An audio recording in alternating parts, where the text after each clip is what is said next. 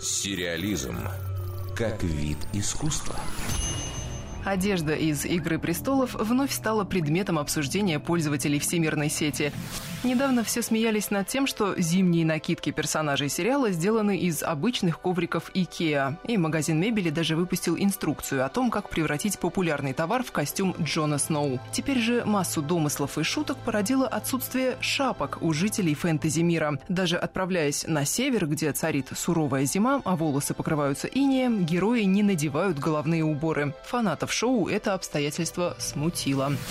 Один из поклонников телепроекта ранее высказал такое предположение. Уши оставляют открытыми, чтобы лучше слышать. Ведь кругом подстерегают опасности и надо всегда быть на чеку. Обсуждение достигло таких масштабов, что истину решили выяснить журналисты одной из крупнейших американских газет и задали волнующий всех вопрос исполнителю роли Джона Сноу, актеру Киту Харрингтону. В интервью The New York Times он признался, что просил выдать ему шапку во время съемок в Исландии, но ему отказали. По словам артиста, было вообще много споров на этот счет, ведь нелепо в холодном климате ходить без головного убора. Однако, по словам Харрингтона, создатели сериала посчитали, что важнее показывать лица героев. Дескать, если бы они покрывали головы, то различать персонажей зрителям было бы очень сложно. Вот такими недалекими они нас считают.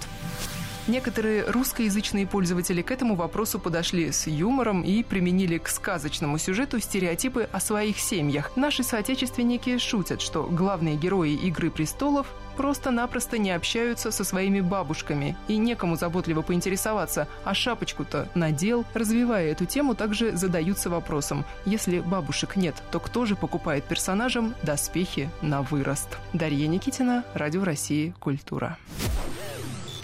Сериализм